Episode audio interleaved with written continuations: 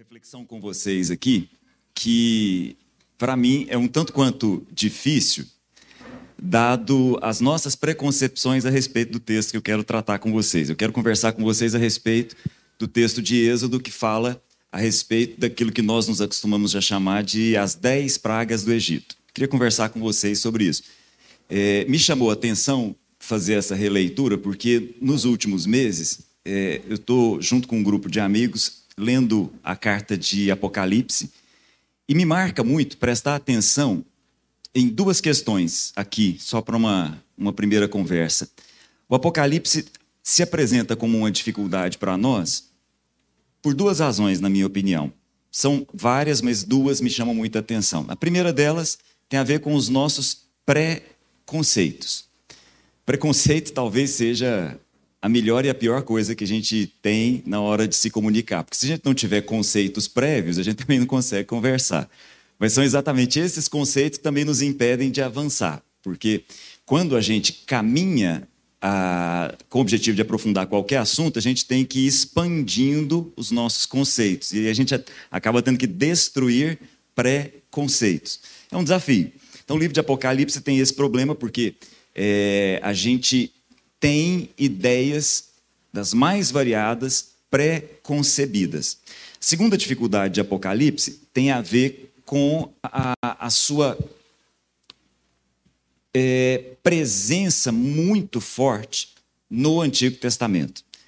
Talvez vocês não saibam, mas o, o, nenhum livro do Novo Testamento tem tantas alusões ao Antigo Testamento quanto a carta ou o livro de Apocalipse. Por isso, talvez a maior dificuldade, porque a gente tenta ler a carta de Apocalipse como se fosse dali para frente, como se ela não tivesse inserida dentro de uma cultura, como se ela não tivesse ali trazendo vários inúmeros textos, como por exemplo o caso das pragas do Egito.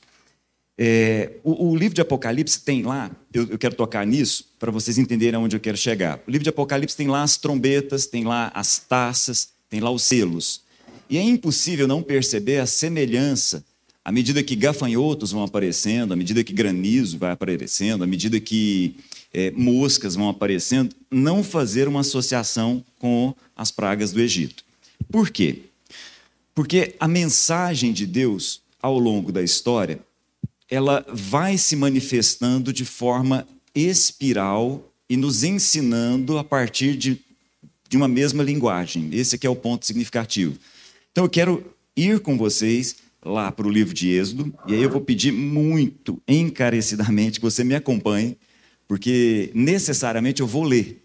Eu preciso ler várias coisas aqui para ver se a gente, ao ler, possa desfazer determinados preconceitos e construir uma nova compreensão disso daí. Então, seria muito bom se você pudesse abrir junto comigo lá em Êxodo, no capítulo 1, versículo 1. Fundamental eu vou ler vários textos, pequenos textos, mas seria muito bom se você pudesse me acompanhar. Para começar, Êxodo 1:1 diz assim: São estes, pois, os nomes dos filhos de Israel que entraram com Jacó no Egito, quando, desculpa, cada um com sua respectiva família. Ruben, Simeão, Levi, Judá, Isacar, Zebulon e Benjamim, Dan, Naphtali, Gad e Aser. Ao todo, os descendentes de Jacó eram setenta. José, porém, já estava no Egito. Ora, morreram José, todos os seus irmãos e toda aquela geração. Os israelitas, porém, eram férteis, proliferaram, tornaram-se numerosos e fortaleceram-se muito tanto que encheram o país. Vamos fazer uma pausa aqui um minuto. É, quando nós terminamos o livro de Gênesis, o primeiro livro da Bíblia, e entramos no segundo livro, que é o livro de Êxodo, nós temos um intervalo significativo. Nós temos aí os patriarcas, os pais do povo hebreu, Abraão, Isaac e Jacó, falecidos, e tem o bisneto, que é José, chegando ao Egito e ocupando aquele papel de proeminência que a gente já conhece. José permite a entrada daquele povo, naquele momento 70 pessoas, e alguns textos aí talvez 75, não é esse o ponto, mas 400 anos se passaram.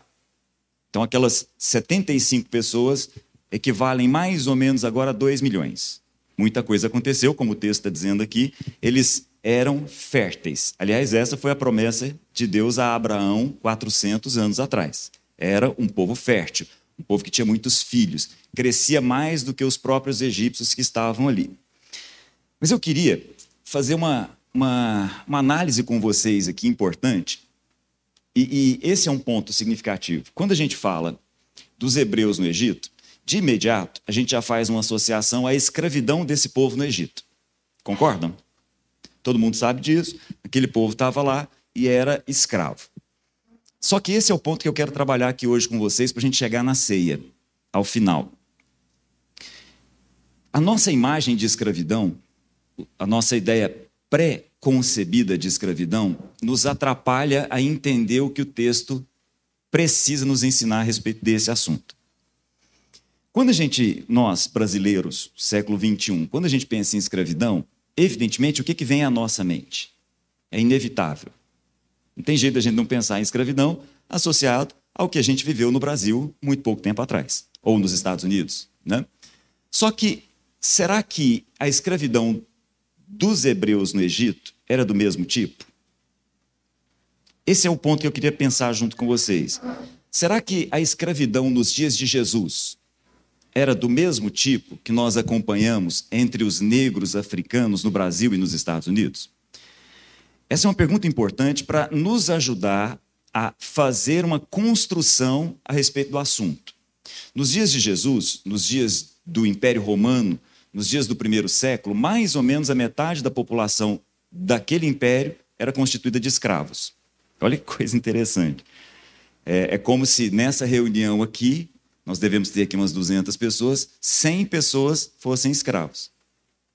E detalhe, para nossa surpresa, para quebrar realmente os nossos conceitos pré-concebidos, ah, escravos nos dias de Jesus não tinha a ver com cor de pele, não tinha a ver com cor dos olhos. Na verdade, a escravidão naquele momento tinha a ver com povos que eram dominados. E aí não era incomum encontrar um loirinho do olho azul escravo encontrar um negro senhor. Interessante isso, né? Isso já vai quebrando um pouco a nossa ideia, né? Quando a gente volta bem antes de Jesus e pensa na escravidão do povo hebreu no Egito, nós precisamos rever isso, nós precisamos repensar esse assunto. Por quê? É importante que a gente entenda que esse povo estava ali e estava sendo escravizado, mas não do mesmo jeito que nós estamos acostumados com relação ao que a gente aprendeu na escola a respeito do Brasil, também não do mesmo jeito que nós vemos nos dias do Império Romano, dos dias de Jesus. Mas havia uma escravidão. De que forma? De que tipo? É isso que eu quero conversar com vocês. É importante que a gente entenda que esses hebreus no Egito tinham líderes, tinham autoridades. Eles eram um povo naquele lugar. É importante que a gente entenda isso. Eles não eram um bando de gente que estava ali sem nenhuma direção. Não haviam autoridades. Quando Moisés vai conversar com o povo, antes de mais nada, ele chama os líderes, ele chama as autoridades para começar a conversa. Então, aquele povo é um povo ordenado. Aquele povo tinha sacerdotes. E pode ser que isso seja estranho para você, porque o sacerdócio vai vir depois da saída do Egito. Mas quando aquele povo está lá no Monte Sinai, antes do sacerdócio vir através do, do próprio Moisés, já haviam sacerdotes ali. Então já haviam líderes, já haviam sacerdotes. Aquele povo morava em casas. Aquele povo, inclusive, tinha uma região específica. Aquele povo morava na região de Gozen, uma região específica dentro do Egito. Aquele povo tinha casa, aquele povo tinha rebanho, aquele povo vivia ali o dia a dia dentro, dentro, inserido na cultura egípcia. Mas havia uma escravidão. De que tipo? Não era a mesma que nós vivemos no Brasil, e não era a mesma que nós estamos acostumados a pensar no caso do primeiro século, nos dias de Jesus. É, Sebastião Salgado, não sei se vocês conhecem, aquele fotógrafo brasileiro que é mundialmente conhecido, fez fotos de Serra Pelada. Não sei, os mais jovens talvez não saibam, Serra Pelada, uma, uma jazida de ouro aqui no norte do país.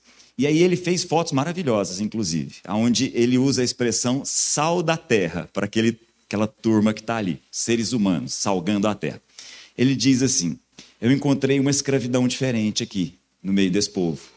ninguém estava aqui obrigado nesse lugar. Ninguém estava lá em Serra Pelada obrigado, ou pelo menos a maior parte não estava lá obrigado. Mas havia uma escravidão. A escravidão de ir atrás do ouro a todo custo. E ele começa a falar a respeito disso através das fotos. Mas, de novo, eu estou aqui mexendo com a cabeça de vocês para a gente construir uma nova imagem a respeito de escravidão. A escravidão daquele povo no Egito. Aquele povo que chegou lá, cresceu, foi fértil ali naquele lugar. E aí a gente vai começar a perceber essa escravidão e trazer ela para os nossos dias ainda no capítulo 1. Eu queria olhar junto com vocês, ainda no capítulo 1, se você puder dar uma olhada comigo aí, versículo 10. Aquele povo cresceu a ponto de criar medo nos egípcios. Os hebreus eram extremamente férteis, como era a promessa de que de fato eles seriam. E aí diz assim, capítulo 1, versículo 10. Bastante atenção nisso. Faraó falando: temos que agir com astúcia. Essa expressão lembra alguma coisa na sua cabeça? Não é a primeira vez que ela aparece na Bíblia, né? Qual é a primeira vez que ela aparece? Quando uma serpente conversa com Eva de forma astuta. O que é astúcia? É uma forma de inteligência. Então vamos lá. Faraó dizendo: vamos agir com astúcia para que não se tornem ainda mais numerosos. E no caso de guerra, aliem-se aos nossos inimigos lutem contra nós e fujam do país. Estabeleceram, pois, sobre eles chefes de trabalhos forçados. Mais adiante, esses chefes de trabalhos forçados vão ser chamados de capatazes, e eles são judeus. Eu vou falar sobre isso daqui a pouquinho com vocês. Para os oprimir com tarefas pesadas. E assim, os israelitas construíram para o faraó cidades celeiro. As cidades eram Pitom e Ramsés. Todavia, quanto mais eram oprimidos, mais numerosos se tornavam, mais se espalhavam. Por isso os egípcios passaram a temer os israelitas. Os egípcios é que tinham medo dos israelitas. Mas o que eu queria chamar a atenção de vocês é o seguinte: começa a, a, a se formar aqui o tipo de escravidão a que o livro de, de Êxodo vai nos ensinar a respeito. Uma escravidão que tem a ver com trabalho. Uma escravidão que tem a ver com construir cidades celeiro. Há uma astúcia nisso. Colocar o povo para trabalhar de tal forma que eles construam cidades para acumular coisas. Estão percebendo? É uma forma de inteligência. É uma astúcia. É uma habilidade. Se nós queremos que esse povo não seja tão forte a ponto de nos causar medo como eles estão nos causando, nós precisamos mexer no jeito que eles pensam o trabalho. E nós precisamos ensinar para eles a pensar o trabalho como quem faz cidade celeiro. E aí aquilo não era o suficiente, porque por mais que o trabalho viesse, eles continuavam se proliferando. Eles eram férteis, como a promessa de Deus a Abraão. Eles eram férteis. E aí acontece uma coisa muito relevante no caminhar da compreensão da escravidão aqui. Faraó fala assim: chama as parteiras, a gente já conhece essa história, chama as parteiras e diz para elas: olha, todo menino, homem que nascer, mata. É para matar, estou mandando. Só que elas não fizeram isso. Não fizeram, simplesmente não conseguiram fazer isso. E aí acontece uma coisa que a gente quase não percebe no texto. Aí o faraó age de novo com astúcia. Ele diz assim, ó, acompanha comigo de novo, nesse mesmo capítulo, versículo 15, capítulo 1. Por isso, o Faraó ordenou a todo o seu povo: lancem ao Nilo, não falou afoguem, lancem ao Nilo todo menino recém-nascido, mas deixem viver as meninas. E aí não teve problema mais. Os meninos, a partir de agora, começaram a ser lançados ao Nilo. Pedir para a parteira matar, elas não conseguiram. Na hora em que o faraó diz, olha, nasceu o menino homem, lança ao Nilo, eles começaram a não ter mais dificuldade de lançar ao Nilo. Por quê? Porque Nilo era um deus.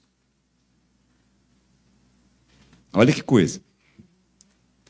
Olha o quanto aquele povo estava escravizado a uma forma de pensar. Então, a partir de agora, lança ao Nilo. Então, agora tudo bem. Nasceu meu filho homem, eu lanço ao Nilo. Eu estou entregando meu filho a um Deus, o Deus Nilo, o rei dos peixes, um dos principais deuses da cultura egípcia, que, aliás, tinha muitos deuses, como a gente vai ver alguns aqui ao longo da leitura. Mas percebam o nível de escravização. Perceba aonde é que nós estamos chegando. A partir de agora, já que nós começamos a não olhar para o trabalho da maneira como nós deveríamos olhar, já que nós começamos a pensar o trabalho como quem acumula, como quem faz cidades celeiros, eu também não tenho dificuldade de entregar meus filhos aos deuses desse mundo. Eu simplesmente entrego. Mas aí, vai para o capítulo 2. Nasce um menino, Moisés. E aí, de novo, capítulo 2, olha comigo o versículo 1 e 2. A gente quase não percebe. Nasce o menino. Um homem da tribo de Levi casou-se com uma mulher da mesma tribo. Só uma curiosidade: o homem é Angrão, pai de Arão e Moisés, Angrão, que casou com a tia. Mais adiante a gente fica sabendo disso no texto. Então, um homem casou com a tia. Esse homem casou com a tia, é, teve um filho, a mulher engravidou, deu à luz um filho. E é o seguinte: o que, que mexeu com a mulher para que ela não jogasse o menino no lido? Achou ele bonito. Espiritual, né? Olhou para o menino e falou assim: Nossa, ele é bonito demais para lançar ele ao Nilo. E segura o menino por três meses, a gente conhece essa história, né? O menino é Moisés. Moisés, é, é, a palavra Moisés no seu original, Mous, é extremamente egípcia. A gente vê, vê vários é, faraós com esse final. Tutamous, Tutankhamon sempre tem esse finalzinho. É uma palavra egípcia. Ele é egípcio. Moisés aqui é o símbolo do próprio povo naquela época. Moisés pensa como todo hebreu pensava naquele momento. Como a gente já sabe da história, ele é colocado num, num cesto, né, com piche para não afundar, levado a irmã dele, Miriam, fica acompanhando. Uma das filhas de Faraó, Faraó tinha em torno de 100 filhas, vê lá um menino, olha aquele menino, acha o menino bonito novamente, fala: Não, vou cuidar do menino. A irmã chega e pergunta: Você não quer que eu encontre alguém para amamentá-lo? Sim, pode levar, eu vou inclusive pagar por isso. E aí o texto diz para a gente que quando ele era grande, quando o menino já era crescido, quando ele já era maduro, ele volta lá para a filha do Faraó. Isso mostra um pouco do que era a mente do Moisés. Moisés foi criado pela própria mãe, pelo próprio pai, mas foi lá para o palácio egípcio para ser educado segundo a sabedoria egípcia. Esse era Moisés, assim como os hebreus, dividido. Dividido dentro da cultura daquele povo ali. Não sabia bem se era um hebreu, não sabia bem se era um egípcio. A mesma coisa, ele é símbolo, a mesma coisa está acontecendo com os próprios egípcios que estão ali naquele momento. Como a gente já sabe, essa divisão mental, essa esquizofrenia na cabeça dele, leva ele a assassinar um egípcio. O faraó fica sabendo dessa história, sabe da relevância desse fato, sabe que daquilo dali podia aparecer literalmente uma insurgência no reino, vai atrás do Moisés para matar ele, ele foge. Foge por 40 anos. Vai lá para as terras de Midian. Muito bem. Vou continuar com vocês e vou entrar no capítulo 3. Capítulo 3, eu não vou entrar no detalhe, é um dos capítulos mais importantes das Escrituras, 3 e 4. Fala daquele encontro de Moisés é, com uma sarça que pega fogo e não vira cinzas, né? Diz o texto que o anjo do Senhor está ali, começa a falar com Moisés, é o próprio Deus falando com Moisés ali, naquele lugar. E aí, versículo 6, capítulo 3, diz Deus assim: Eu sou o Deus do seu pai, o Deus de Abraão, o Deus de Isaac, o Deus de Jacó. Então Moisés cobriu o rosto pois teve medo de olhar para Deus. Moisés sabia que estava diante do divino. E aí, continuando, dá uma olhadinha comigo aí no versículo 12 desse mesmo capítulo. Eu estarei com você, Moisés. Essa é a prova de que sou eu quem o envia. Quando você tirar o povo do Egito, vocês prestarão culto a Deus nesse monte. Moisés perguntou: Quando eu chegar diante dos israelitas e lhes disser, o Deus dos seus antepassados me enviou a vocês e eles me perguntarem qual é o nome dele, o que lhes direi? No fundo, Moisés está fazendo a pergunta que ele quer fazer. Ele está dizendo que é a pergunta que os irmãos dele vão fazer quando ele voltar para lá. Na verdade, ele é que está fazendo essa pergunta. Qual é o nome do Senhor aí? Em outras palavras, Moisés está dizendo assim: olha, o Senhor é o excelentíssimo quem mesmo? Porque no meio de tanta divindade, qual é o Senhor nessa história? Porque Senhor aqui para nós, a palavra Senhor, a tradução da palavra Senhor aí é uma outra palavra. É Yahvé que a gente traduziu como Senhor e tudo bem, a gente caminha assim. Mas ele disse assim: como é que eu vou dizer o seu nome? Essa é uma pergunta. É, isso está mostrando quem é Moisés. Isso está mostrando quem é o povo hebreu naquela cultura. Não há uma dúvida. Há Deus. Mas, na verdade, há uma convicção mais forte ainda. Há deuses. E muitos deuses. Muitos, muitos deuses. E aí, o texto continua, versículo 16. Eu sei que o rei do Egito, Deus falando, não os deixará sair, a não ser que uma poderosa mão o force. Por isso, estenderei a minha mão e ferirei os egípcios com todas as maravilhas que realizarei no meio deles. Eu acho interessante isso daqui. Deus dizendo a Moisés: Olha, eu vou agir no meio do Egito com mão poderosa. Eu vou intervir de maneira sobrenatural. A expressão que Deus usa aí é com maravilhas. Perceberam? Depois, em outro texto, próprio Deus também chama de sinais. Em outro texto, ele chama de prodígios. Ele também chama de atos de juízo. Deus nunca chamou de praga.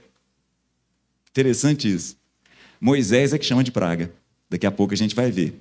Nós costumamos chamar de as dez pragas do Egito. Deus mesmo nunca chamou. Deus chamou de sinais. Ele está mostrando, ele está apontando, como Marlos comentou agora há pouco aqui, alguma coisa. Ele está dizendo algo a respeito. Muito bem. E aí, gente, vem um detalhe fundamental. Fundamental a respeito daquele povo. Eu vou precisar que você acompanhe junto comigo esse texto aqui, que é o texto fundamental para a gente entender do que, que se trata a escravidão de fato. Capítulo 4. A conversa entre Deus e Moisés continua. Versículo 21. Disse mais o Senhor a Moisés: Quando você voltar ao Egito, tenha o cuidado de fazer diante do Faraó todas as maravilhas que concedia a você o poder de realizar. Mas eu vou endurecer o coração dele, para não deixar o povo ir. Diga ao Faraó que assim diz o Senhor. Presta atenção. Vai lá para o Faraó e diz o seguinte, Moisés: Israel é o meu, o que está aí? Primeiro filho. É o meu primogênito. Enquanto aquele povo não ganhar a consciência de que é filho, ele nunca vai deixar de ser escravo. Entenderam? Essa é uma conversa de Moisés com Faraó. Mas, na verdade, o que Deus está falando é com todo mundo. E continua falando até hoje. Quando o Apocalipse repete as pragas, o que ele está fazendo é, de novo, uma intervenção do próprio Deus para mexer nos nossos conceitos e preconceitos, para que a gente ganhe nova consciência de quem nós somos. Esse é o detalhe. Esse povo vai sair do Egito, como a gente já sabe. Mas não necessariamente eles saem livres de lá, como a gente também já sabe. É interessante a gente perceber isso. Só há liberdade quando há consciência de quem eles são. O filho mais velho, na parábola lá do, dos dois filhos, né, que a gente costuma chamar de parábola do filho pródigo, diz assim para o pai: Eu venho trabalhando para o Senhor aqui como um escravo há tantos anos. É isso mesmo. Você vem trabalhando como um escravo há tantos anos. Esse é o problema. Você não aprendeu a trabalhar como filho. Você não aprendeu, Israel, você é meu primeiro filho. Vai lá e fala para o Faraó: Eu já disse para você, Faraó, que deixe meu filho ir. É interessante porque o próprio Deus está dizendo: Eu vou endurecer o coração do Faraó. Mas você vai falar isso para o Faraó. No fundo, no fundo, Deus está falando com quem? Com Moisés. Está falando com o povo hebreu. Está falando com todos nós até hoje. Do mesmo jeito. Enquanto não houver consciência de quem nós somos em Deus, nós continuamos escravos. E escravos não percebem quem é de fato o Criador. Escravos acumulam em celeiros. Esse é um problemaço. Porque não tem consciência do agora Por isso ele está o tempo todo pensando no amanhã. Esse é o escravo. Vamos continuar o texto. Continua junto comigo aí. Depois dessa conversa longa, são dois capítulos aí, Moisés vai conversar com Faraó. E aí presta atenção na conversa de Moisés com Faraó, capítulo 5, versículo 1. Veja se o que Moisés está conversando com Faraó foi o que Moisés ouviu de Deus. Depois disso, acharam aí capítulo 5, tá? Versículo 1. Depois disso, Moisés e Arão foram falar com Faraó e disseram: Assim diz o Senhor, o Deus de Israel: Deixe meu povo ir celebrar-me uma festa no deserto. Foi isso que Deus falou? Não, né? Não foi. Falou de festa. O faraó respondeu: Quem é o Senhor? Quem que é esse tal aí que vocês estão falando? Quem é o Senhor? Para que eu lhe obedeça e deixe Israel sair? Não conheço o Senhor e não deixarei Israel sair. Eles insistiram. O Deus dos Hebreus veio ao nosso encontro. Agora, permite-nos caminhar três dias no deserto para oferecer sacrifícios ao Senhor, o nosso Deus. Caso contrário, ele nos afligirá com pragas. Interessante, né? Porque é a visão do servo. Moisés, assim como todo aquele povo, está passando por um processo de transformação. Ele mudou a palavra que Deus usou. Deus usou sinais, maravilhas, prodígios, atos de juízo, mas nunca usou a expressão praga. Moisés está dizendo. E mais, com pragas e com espada. Desde quando apareceu espada em algum momento na palavra de Deus, na boca de Deus? Estão percebendo? Moisés está aprendendo, porque ele também não nasceu pronto. Moisés está num processo de ganhar consciência de quem ele é, assim como nós, assim como todos nós. Porque nós nascemos com cabeça de escravo e precisamos a ganhar consciência de filhos. Israel é meu primeiro filho. E aí, de novo, com astúcia, o faraó diz assim, versículo 9: aumentem a carga de trabalho dessa gente. Vamos resolver esse assunto. De que jeito? Dando trabalho para esse povo. Gente, isso é profunda, não? Olha a astúcia, olha a inteligência, olha o tipo de sabedoria a que esse povo está submetido. Para que esse povo não se perceba quem é, o que, que a gente faz? Aumenta o trabalho. Ensina para eles, trabalha, acumula, guarda em celeiros. É assim que se resolve o problema. E aí, gente, mais relevante, muito relevante, aparece uma coisa aqui no versículo 14, capítulo 5 os capatazes israelitas indicados pelos feitores do Faraó. Vou repetir. Os capatazes israelitas indicados pelos feitores do, do Faraó eram espancados e interrogados. Não eram os israelitas que estavam sendo espancados, eram os capatazes israelitas que foram colocados naquele lugar ali pelo Faraó. Deixa eu explicar isso melhor com um exemplo me chama muita atenção, sempre me marcou. É, eu, eu tenho um, um, um, escritor, um psicólogo judeu muito interessante, Viktor Frankl, indico a vocês, tem um livrinho dele pequenininho, acho que já falei sobre isso aqui, Uma Vida com Propósito, livro fininho, muito legal, interessante, a respeito da experiência dele no campo de concentração de Auschwitz, onde ele desenvolve uma, uma, uma teoria psicanalítica dentro ali do lugar onde ele estava, pelo período que ele esteve lá. E aí, nesse livro, me marcava muito ele falar a respeito dos capos. Já ouviram falar nos capos? Quem eram os capos? Eram os feitores, os capatazes israelitas aqui nesse contexto. Quem eram os capos? Os capos eram os judeus que os alemães chamavam para trabalhar para eles, escravizando os próprios judeus. Eu vou repetir famoso, a SS alemã. Aí, um dos líderes da SS alemã lá entendeu o seguinte: olha, tem um jeito barato da gente controlar esse povo aqui. Primeiro jeito barato da gente controlar esse povo é colocando eles para trabalhar. Porque os campos de concentração vieram depois. Primeiro, o jeito de resolver o problema com os judeus na Alemanha, olha a astúcia, era colocando para trabalhar. Em fábricas, inclusive, que a gente conhece bem, como a Siemens. Foram lá trabalhar.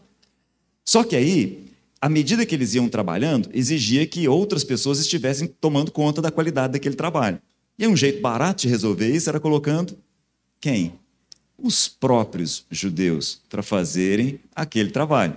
Depois eles foram para o campo de concentração. E lá no campo de concentração, os judeus, os capos, controlavam os próprios judeus, escravizavam os próprios judeus. Olha só. Escravo, escravizando, escravo. Com a aparência de que tem privilégio. Entenderam? É o que está acontecendo aqui. E esses apanham. Esses estão aqui é que estão sendo espancados. Não é o povo que está sendo espancado. São esses que foram colocados nesse lugar. Gente, isso é de uma profundidade e exige um cuidado a respeito de nós. Gente prestar bastante atenção se nós não estamos com a mentalidade escrava, e porque a gente está um pouquinho acima dos outros escravos, nós estamos sendo piores ainda. Mas a mentalidade continua a mesma. Não percebemos a família. Percebemos simplesmente escravos numa posição um pouquinho melhor, e aí eu trato pior ainda quem está abaixo. É o escravo do escravo. Isso é muito sério. Muito, muito sério. Mas vou continuar a leitura do texto com vocês e vou lá para o capítulo 6. Capítulo 6, ainda está toda aquela conversa. Uma, um parêntese importante aqui, gente. À medida que a gente vai lendo o texto, é, eu preciso chamar a atenção de vocês para isso. Às vezes a gente lê esses capítulos aqui de Êxodo, a gente assiste os filmes, né, os Dez Mandamentos, a gente assiste aquela coisa toda lá, e parece que as coisas acontecendo do dia para a noite. Né? A gente vai lendo essas coisas aqui, parece que um dia aconteceu isso, no outro dia aconteceu isso. A maior parte dos historiadores, a maior parte dos estudiosos a respeito desse texto dizem que foi mais ou menos 30 anos o período entre o dia que Deus falou com Moisés e o dia que o povo saiu do Egito. Por isso que em alguns textos, inclusive, a gente vê lá que o tempo que eles passaram no Egito é de 400 anos e outros textos 430 anos. Porque há uma suposição aí de que o intervalo seja de 30, que não seja de 30 anos, mas seguramente tem muito tempo aqui. Até porque à medida que a gente for vendo as pragas, a gente vai percebendo que uma praga só faz sentido depois da outra, e olha eu falando praga, né? É, uma praga só faz sentido depois da outra se tiver dado tempo de reconstituir o que existia ali. Ok? Então é importante a gente entender, nós estamos num processo lento, de anos aqui acontecendo. E aí, versículo 6 do capítulo 6. Diga aos israelitas: Eu sou o Senhor. Eu os livrarei do trabalho imposto pelos egípcios. O jeito de escravizar era através do trabalho. Eu os libertarei da escravidão, Deus falando, e os resgatarei com braço forte e com poderosos atos de juízo. De novo, não fala praga. Versículo 9, Moisés declarou isso aos israelitas. Só que aconteceu o seguinte: eles não lhe deram ouvidos. Por quê? Por causa da angústia e da cruel escravidão que sofriam. A escravidão chegou a um nível mental tão profundo que eles não ouviam mais a Deus. Entenderam? Não é uma escravidão que os olhos enxergam. Era uma escravidão ao nível da alma. Por isso, Deus tem que intervir do jeito que ele vai intervir agora, com poderosos atos de justiça. E ele faz isso na história sempre. Como eu falei em Apocalipse, estou falando aqui em Êxodo e a gente pode avaliar isso nas nossas vidas. Tem horas em que Deus tem que agir realmente mexendo com coisas que a gente achou que nunca iriam ser mexidas. Chega uma hora em que a escravidão é tão profunda que Deus age também de maneira profunda. E aí começam aqueles sinais, começam os atos, começam os prodígios, que a gente chama de dez pragas, que na verdade foram onze. Por que são onze? Porque, na verdade, tem um primeiro contato em que Moisés se apresenta diante do faraó, ele coloca, ele joga a vara no chão, lembram desse episódio? A vara se transforma em serpente, lembram disso? E a gente olha né, de uma cultura tão distante, mas tão surpreendente quanto é o fato de que Faraó chamou os outros lá e os outros fizeram a mesma coisa. E aí eu queria perguntar uma coisa para vocês. Pensa comigo. É o próprio Deus está dizendo para Moisés: Moisés, joga a vara. Ela vai se transformar em serpente. Inclusive já tinha feito esse teste antes. Aí Moisés faz isso junto do Faraó. O faraó chama seus magos e os magos fazem a mesma coisa. Mas eu pergunto para vocês: Deus não sabia que isso iria acontecer? Isso é uma pergunta importante, né? Deus vive no tempo, na eternidade. Deus tinha consciência daquilo. As coisas não estão fora de controle. que está acontecendo então? Um povo está em processo de aprender quem ele é. Esse é o fato. As cobras que estavam ali, as serpentes que estavam ali dos magos, são comidas pela serpente do, do da vara de, de Moisés. Interessante, né? Começou todo mundo com uma vara, só Moisés termina com vara no final, lá com cajado no final. As outras desapareceram, foram comidas. E aí, gente, começa aquilo que a gente já sabe. Começam a, a, os sinais, as maravilhas. Faraó, você não vai deixar o povo sair? Não, não. Por que, que o faraó não ia deixar o pessoal sair, gente? Que o próprio Deus estava endurecendo o coração do faraó. E por que, que o próprio Deus estava endurecendo o coração do faraó?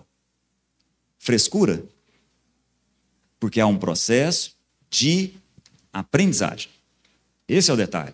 E aí, primeiro desses sinais assim mais significativos é o seguinte: Moisés vai lá com Arão, encosta a vara no rio Nilo, maravilhoso rio Nilo, e ele se transforma em sangue. É interessante, os magos fazem a mesma coisa. Só que, olha que coisa interessante, os magos fazem a mesma coisa. Isso ajuda ou atrapalha? Já estava feia a coisa, aí os magos vão e deixam o negócio pior ainda, né? Estão entendendo o que, que Deus está permitindo aí nesse processo?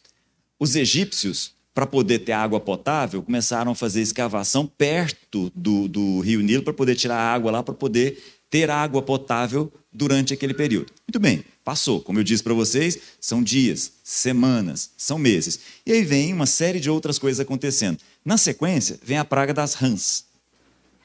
Não vou entrar em todas, mas acho que algumas vale a pena a gente fazer um comentário. A rã, vocês já devem ter visto isso. Se não, depois digita no Google aí, vocês não vão ter dificuldade em encontrar. A rã, é, a cabeça de rã no corpo de uma mulher, era uma deusa. Uma deusa egípcia. Muito comum nos sarcófagos, é muito comum. Se você digitar aí, se você colocar deusa rã egípcia, você vai encontrar isso com muita facilidade aí no Google. Era conhecida como Eket. Aí olha só, mais importante, o que, que é que Deus está ensinando? Esse é o detalhe. O que é significativo aí no Nilo, que era um deus, Nahan, que para nossa cultura é estranho, mas para aquela cultura era uma deusa. O que é que Deus está fazendo ali? Está ensinando o quê? Quem de fato é Deus. Porque na mente daquelas pessoas todas ali, o que estava acontecendo era uma guerra cósmica. Era Deus guerreando com os deuses egípcios. Era a mentalidade daquela turma lá. E Deus está dizendo: só há um Deus. Só há um, que sou eu. Eu sou o que sou. Mas o que interessa não é bem falar de mim. O que interessa mesmo é falar de quem vocês são. Esse é o detalhe relevante. A Bíblia, por incrível que pareça, fala muito pouco a respeito de quem Deus é, mas fala muito a respeito de quem nós somos. Porque nós não temos dificuldade de perceber Deus. Nós temos dificuldade de perceber quem é que Deus nos deu o poder de ser? Essa é a nossa grande dificuldade. E aí várias coisas acontecem. A, a deusa Rã é a deusa da fertilidade ali para aquele povo. E aí acontecem outras pestes, né? Por exemplo, vem a, a, a, peste que cai sobre os animais. E aí, como a gente já sabe, o touro, por exemplo, o bezerro, por exemplo, era um deus ali para os egípcios. E era também para os hebreus, né? Porque algumas semanas depois que eles saem dali, Moisés se afasta um pouquinho, eles constroem um deus. E esse deus tinha um formato de bezerro, de touro. Eles costumavam chamar de Apis. É um Deus ali. E Deus está dizendo: não é Deus. Só há um Deus. Um, um, um, aqui que me chama muita atenção. Se você puder olhar junto comigo, vê se vale a pena. Por causa do tempo aqui, eu estou pulando. Versi é, capítulo 9, versículo 8. Capítulo 9, versículo 8 diz assim: Disse mais o Senhor a Moisés, é a sexta das pragas, como nós chamamos. Disse mais o Senhor a Moisés e a Arão: Tirem um punhado de cinza de uma fornalha, e Moisés espalhará no ar diante do Faraó. Ela se tornará como um pó fino sobre a terra do Egito, e feridas purulentas surgirão nos homens. Olha só o que está acontecendo. Vai lá no forno, forno dos sacrifícios, onde os sacrifícios eram colocados, pega aquela, aquela é, cinza que está ali, aquele pó que está ali, e joga no ar. Em condições normais, aquilo era sinal de bênção. Se por acaso o sacerdote faz isso e encosta em alguém, aquilo era sinal de que a pessoa seria abençoada. E agora, aquela, aquela cinza ao cair nas pessoas se transformava em, em feridas com muito pus, furúnculos, né? dentro da nossa cultura, a gente podia colocar assim, para dizer: olha, vocês acham que é bênção, não é bem assim. E assim, muita coisa está acontecendo aqui, até que a gente tem o Deus Sol sendo colocado de lado, né, quando a gente tem as trevas, e por fim, a morte de todos os primogênitos, como a gente já sabe, para deixar claro que Faraó não é Deus, assim como seu filho. E nós chegamos no capítulo 12. Eu vou parar por aqui para a gente pensar a ceia. Capítulo 12 vai falar a respeito daquele episódio que a gente conhece bem, quando os hebreus saem do meio do Egito. À medida que eles saem, há uma cerimônia que acaba se transformando no que nós chamamos de Páscoa, e para nós, Jesus transformou na ceia, que é o que nós vamos relembrar aqui. Eu só queria chamar a atenção para um único ponto que sempre me, me chama atenção quando eu leio a respeito disso. Capítulo 12, versículo 1 diz assim: O Senhor disse a Moisés e a Arão do Egito: Esse deverá ser o primeiro mês do ano para vocês.